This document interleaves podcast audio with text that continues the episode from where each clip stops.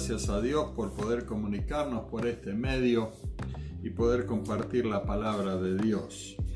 Que nos desafíen a transitar un camino que es muy bueno para nosotros y que la palabra de Dios nos alienta. Y es acerca de conocer a Dios.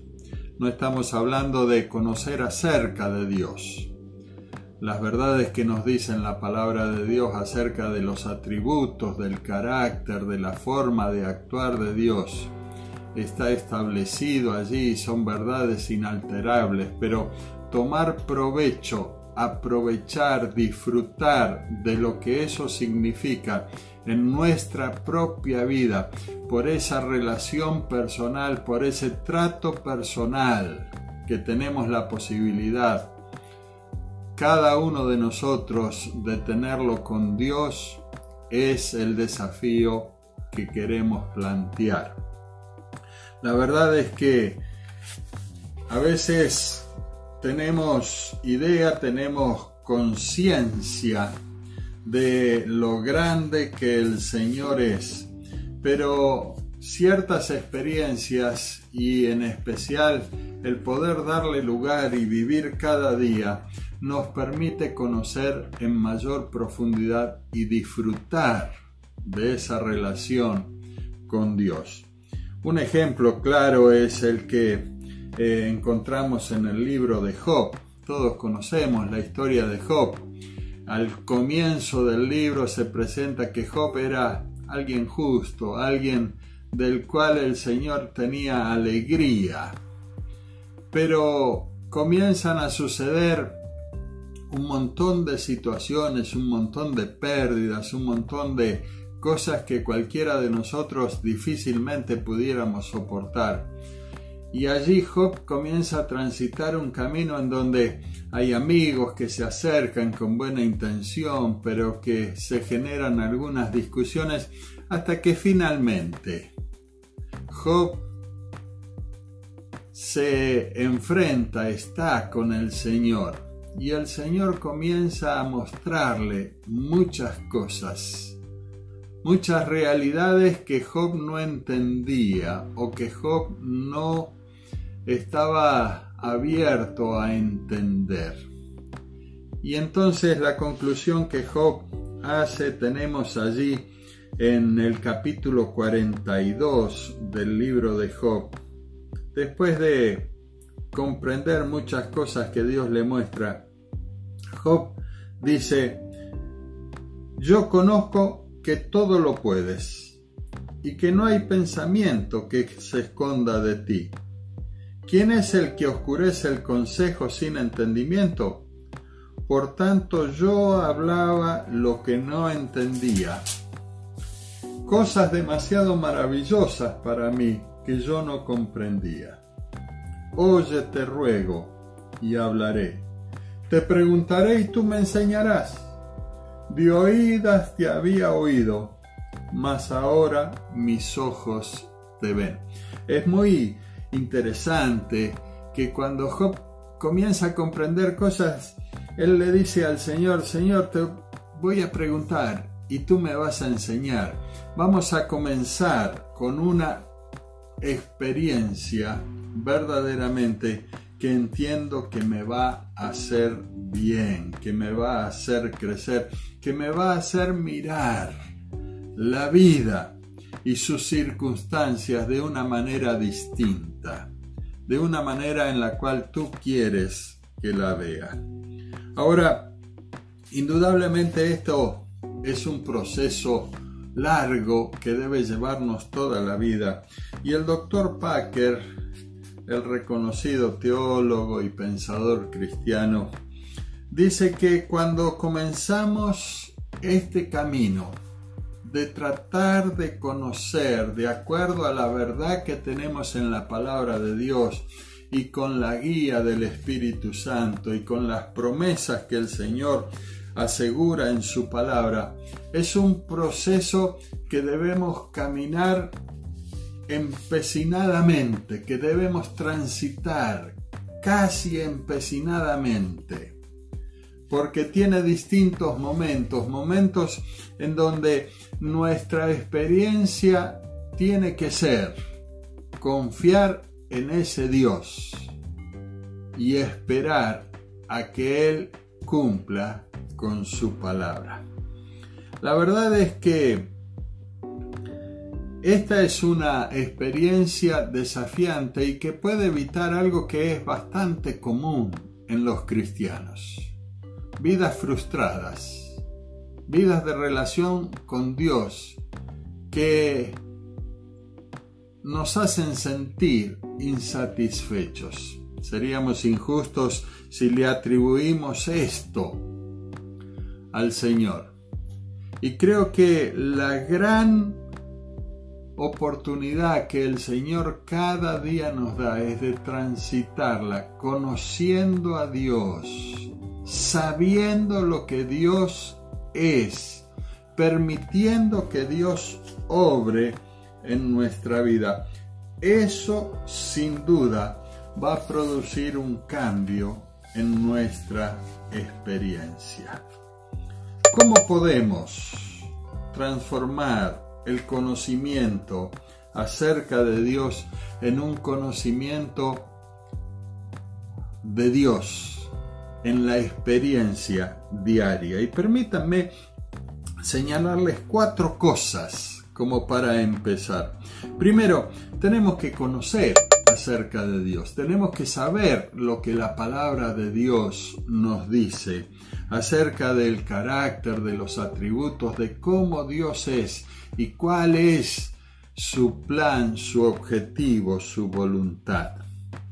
Esto naturalmente lo tenemos y lo obtenemos a través de la lectura de la palabra de Dios, de la información que tenemos en la palabra de Dios. Pero hay un segundo paso y que vamos a recordar que el libro de los Salmos nos alienta a hacerlo. El meditar delante de Dios, la palabra de Dios, recordar, pensar, estar evaluando, estar viendo cómo el Señor actuó en nuestra vida, cómo el Señor actúa en lo que nos dice la palabra de Dios y eso aplicarlo. La vida cristiana es una vida que mira para adelante, no es que está constantemente mirando atrás, porque lo que Dios nos propone son cosas nuevas cada día, experiencias nuevas cada día.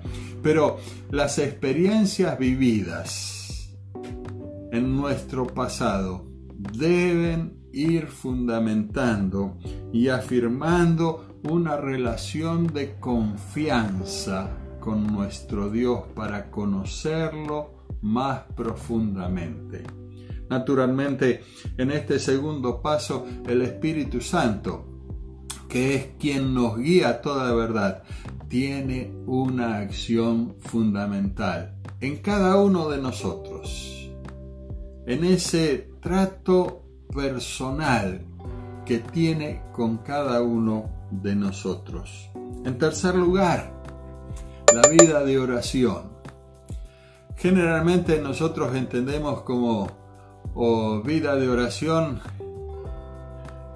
expresar grandes o decir grandes monólogos acerca de Dios, en donde entremezclamos cosas que hablamos de lo bueno, de lo grande, de lo maravilloso que es Dios, pero después salimos con nuestra lista de pedidos, de sugerencias, de órdenes a veces que queremos darle al Señor. La oración es diálogo con el Señor y debe incluir muchas veces silencio, dar espacio para que Dios nos hable. Recién leíamos en Job y Job dice, te voy a preguntar, pero tú me vas a responder en la certeza de que el Señor nos va a responder. Y lo que a veces conocemos un poquitito el Señor va a profundizar en esa experiencia. Y una vez que damos estos tres pasos, indudablemente van a surgir, porque es así, motivos para alabar a nuestro Dios. La verdad que es un desafío grande, es un desafío importante. El apóstol Pablo, escribiendo a los filipenses en el capítulo 3, los versículos del 7 al 10, él dice algo interesante. Todo lo que tengo, todo lo que conseguí, todo lo que he hecho, lo considero como pérdida frente a la posibilidad de conocer más al Señor. Aquí tenemos que entender y algo que a veces no es fácil reconocer, que conocer la verdad no significa vivir en la verdad. Y nos desafía esa realidad a poder ir transitando empecinadamente ese camino que Dios nos propone.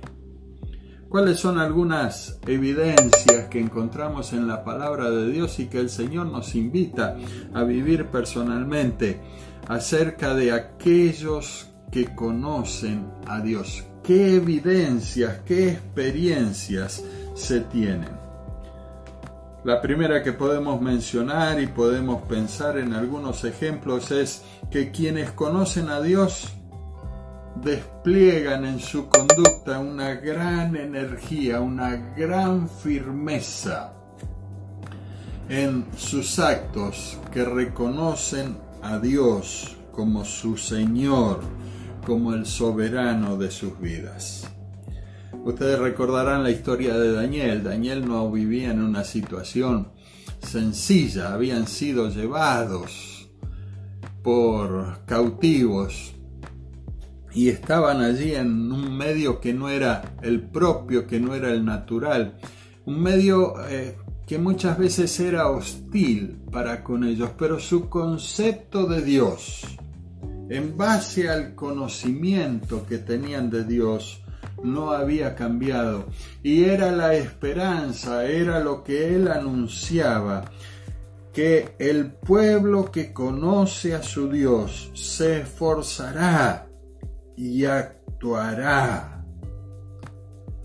Aquel que conoce verdaderamente a Dios actúa en función de ese conocimiento y no de ninguna circunstancia que se pueda presentar en la vida. Otro ejemplo claro y también conocido es el de David cuando derrota a Goliat.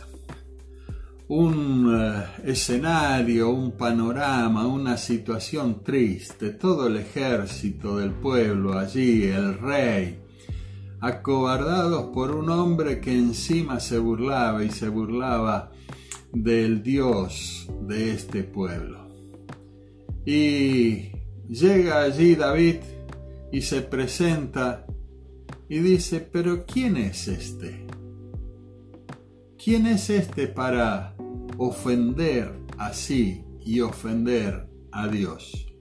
Y él toma la decisión de poder enfrentar y demostrar y reconocer de que no por su fuerza, sino por lo que Dios es, por el Dios que conocía y en el cual creía, lo iba a derrotar.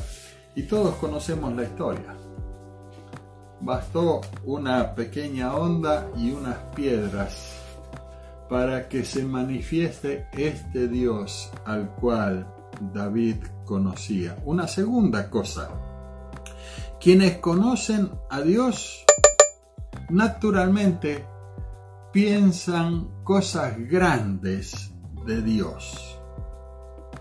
La grandeza, el poder, los atributos, el carácter de Dios permanecen y se manifiestan cuando damos lugar.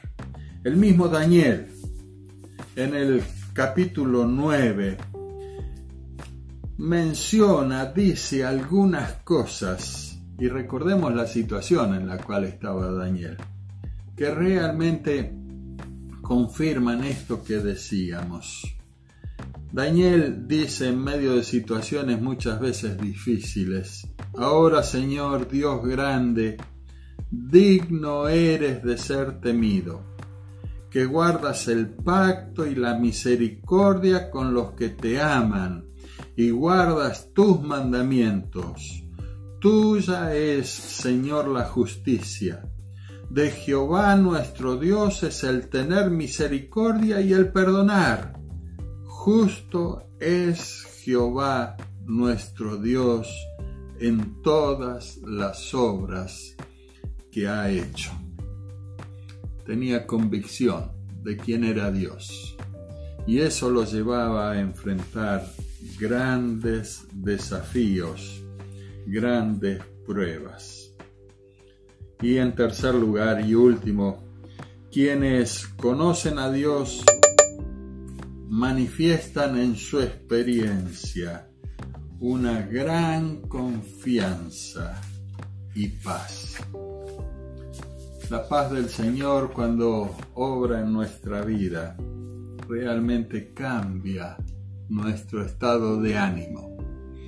Y eso se logra simplemente por conocer, confiar y esperar en Dios.